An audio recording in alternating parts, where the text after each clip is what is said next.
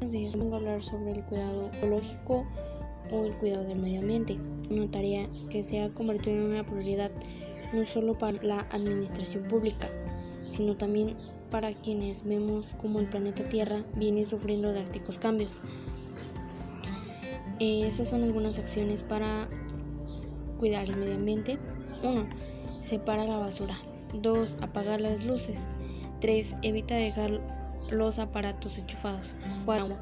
5. Lleva tus propias bolsas al supermercado.